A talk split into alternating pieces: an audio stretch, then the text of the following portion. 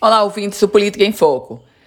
Depois de toda a polêmica, muita discussão, greve, aliás, os professores chegaram a fazer greve, eis que o executivo fechou um acordo com o Sindicato dos Trabalhadores em Educação, o Sindicato dos Professores, e agora já enviou para a Assembleia Legislativa o projeto de reajuste. É bom que se diga.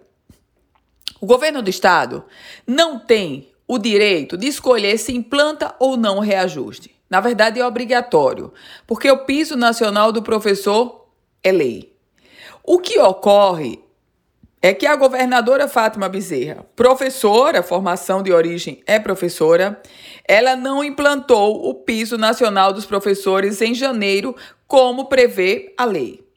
Os professores fizeram greve e agora um acordo. E o resultado dessa história é que o projeto de lei vai começar a tramitar na Assembleia Legislativa do Rio Grande do Norte. O reajuste total é de 12,84%, dividido da seguinte forma: 3% vai ser implantado no mês de junho, 3% em outubro e 6,363% no mês de dezembro.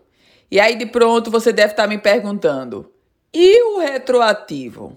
É obrigatório o governo pagar, mas o retroativo será pago apenas em 2021 e ainda parcelado. Eu volto com outras informações aqui no Política em Foco com Ana Ruth Dantas.